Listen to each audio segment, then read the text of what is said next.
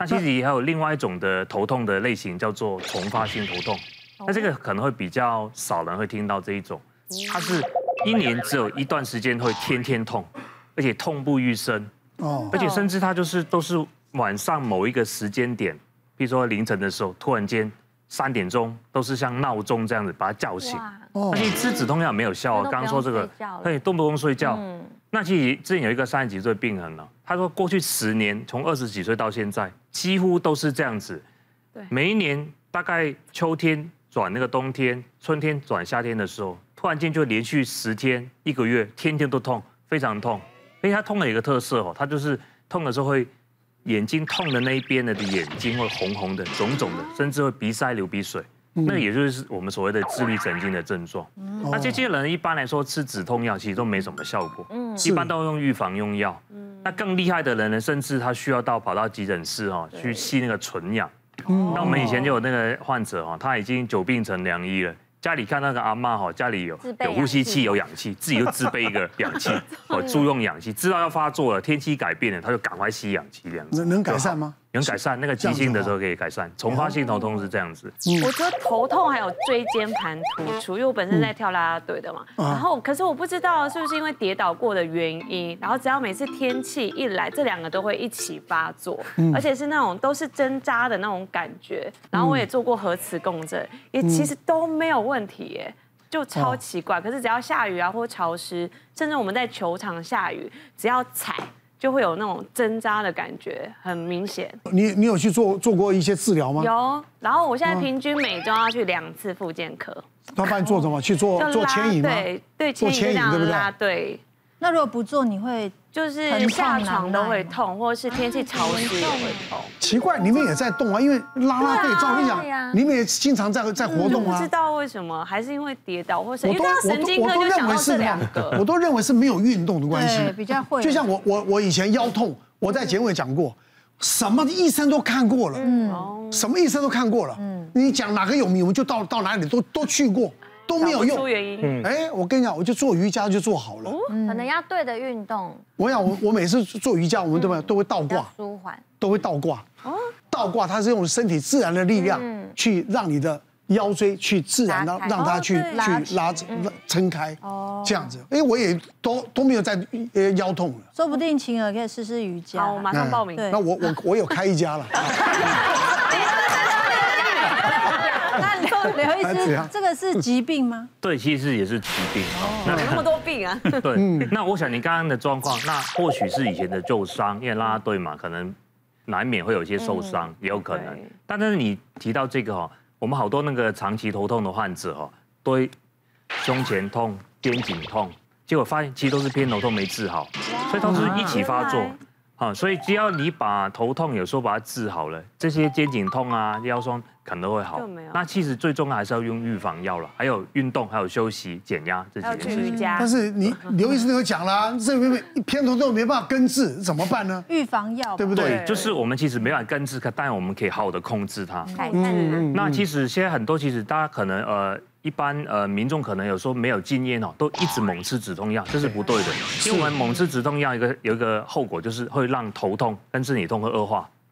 就是我越吃止痛药，反而会让疼痛会慢慢越来越敏感，所以反而要用预防药去治疗。就是你要用两种方式，一方面用预防药会把头痛的敏感度降低，一方面痛的时候赶快吃止痛药，这样子两种方式。白萝卜没有效。我没有听过。现在你要换换红萝卜贴。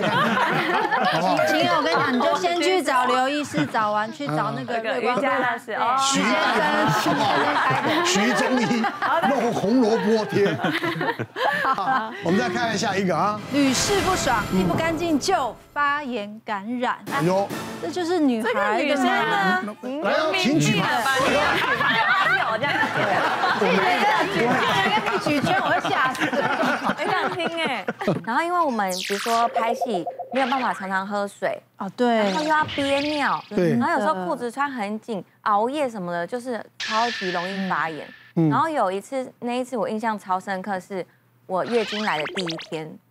他们给我安排了一个要跳湖的溪，不是跳海哦，海就算海很干净，溪也很干净，我偏偏是要跳湖，湖应该更干净啊，因为它没有流动，是水哎。嗯，它不会动哎，而且是绿色的哎，好可怕哦！我靠，我就觉得吓死。那那个来怎么跳？没有办法，因为我们就是 on 档，所以你就是当天拍当天就要播，所以你一定要跳。哦，那个湖很脏上加脏。第一天呢，而且旁边还有尸体，就动物的尸体那种。哎呦，哇塞，鱼啊鸭那种，哇。天哪，真是真是可怜。那个湖脏到是工作人员都不愿意下水，所以就只有我一个人自己下去。他一定演什么坏女人有报？没有，是好人被绑架绑到湖中央。你就得罪编剧，真的奇怪。然后上来之后，他还没有洗澡的地方，也没有办法马上上厕所。所以你就是一直憋着，然后那个细菌全部都在里面，你也没办法换卫生棉，好可怕，好痛苦吗？我那时候真的觉得完蛋了，这一定很严重。在拍的当下，因为我一直很想上厕所，所以就已经觉得不对劲了。然后后来真的冷到回到家洗澡之后开始上厕所。好，就是已经开始胀，就开始发炎了啦。对，发炎。然后想说不妙，因为但因为我已经很习惯发炎这件事情，所以我的家里都会有抗生素。嗯。然后我就赶快先吞抗生素，然后多喝水，想说看会不会好一点。就过了，我就让它这样持续大概有三天哦，因为我还是要继续拍戏，所以我也没有时间去看医生，我就是继续这样治疗它。自己吃药。对，自己吃药，然后喝水，然后不管它。后来有一次是真的三天过后的半夜，我是被痛醒，嗯，就是这里整个是。痛到受不了，发炎，发炎很严重。然后我发烧，就是开始会冷，然后胃刮，发烧好严重，我就被送急诊。那是感染了呀。对，那时候尿出来尿是血尿了，嗯，没有到住院，因为那时候就急诊了。他就是因为我隔天还是要拍戏。你看看，为了钱吗？是不是？没有拍过，我拍过八点档，真的就是，除非你脚断了，不然真的还是要去。你脚断打石膏都还要去，他们可以推轮椅这样。那时候真的好严重，然后也是吃了大概。有两十四天的抗生素，才慢慢治疗好。嗯，但因为它就是还是会反复的发作，所以我现在都是会吃那种，呃，益生菌啊，或是蔓越莓那种保养，对保养型。对，一般来讲，女孩子这个蛮普遍的，日常保养，对不对？那保养很重要。但这个不用举吧，这就是那个壶的问题。湖那个人是渣，当然是疾病的问题。真的，对，所以在我们妇科门诊的话，真的是非常常见。你说壶很脏，有时候我们也有看到很多女生，哎。很脏，它也没事的哦，也是有。对，那大部分年轻女孩的话，大还是归咎于这个免疫力不够好。那另外的话，有一部分哦，更年期后的妇女，因为荷尔蒙发生改变以后，她的这个私密处黏膜会很薄，所以她可能年轻的时候都没有发生过这些感染，到了更年期后反而会变成反复性的这个妇科感染也有。哦，那另外一个原因就是外来的原因，比如说环境不好啦，或者说厕所不干净啦，或者说他去嗯帐篷户外在草地上解决啦，或者是说裤子太紧啦，环境太闷热，少喝水，这些都是外来的原因会造成我们妇科方面的感染。我最近有遇到的案例就是大概三十岁的年轻女性哦，她交过六七个男朋友，第一个她太呃她喜欢不不能太巨大的，因为她觉得太如果说真的比较。比较不行了哦，他会觉得说，哎，他很容易摩擦破皮，那他的免疫力就会很容易受伤，基本上就是很容易发炎。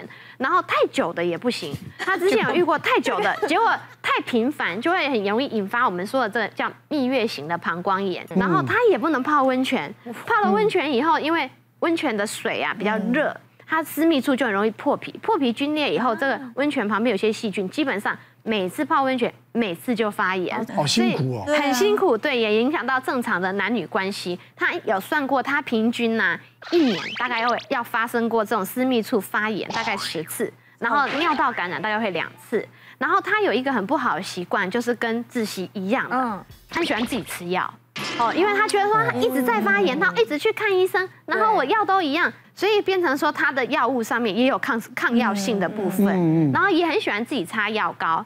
药膏的话，我们一般外阴用的这种药膏，可能有含有一些弱效的类固醇，会马上止痒，让他身体很舒服。可是长期下来的话，他的外阴部会变得越来越薄，反而会更容易发炎。好，所以这些种种都会让他变变变成说，他的生活习惯很不好，去引起他反复的发炎。那我们还研究到，他说。很不喜欢吃东西，因为减肥，不喜欢吃东西，不喜欢喝水，所以他一天的食物跟药物的摄取量，其实跟水分的摄取量是不平衡的。所以我们帮他研究了这么多以后，才发现说，哎，其实他好好睡觉。好好生活，好好喝水了以后呢，他慢慢也可以调理成可以跟正常的女性一样了。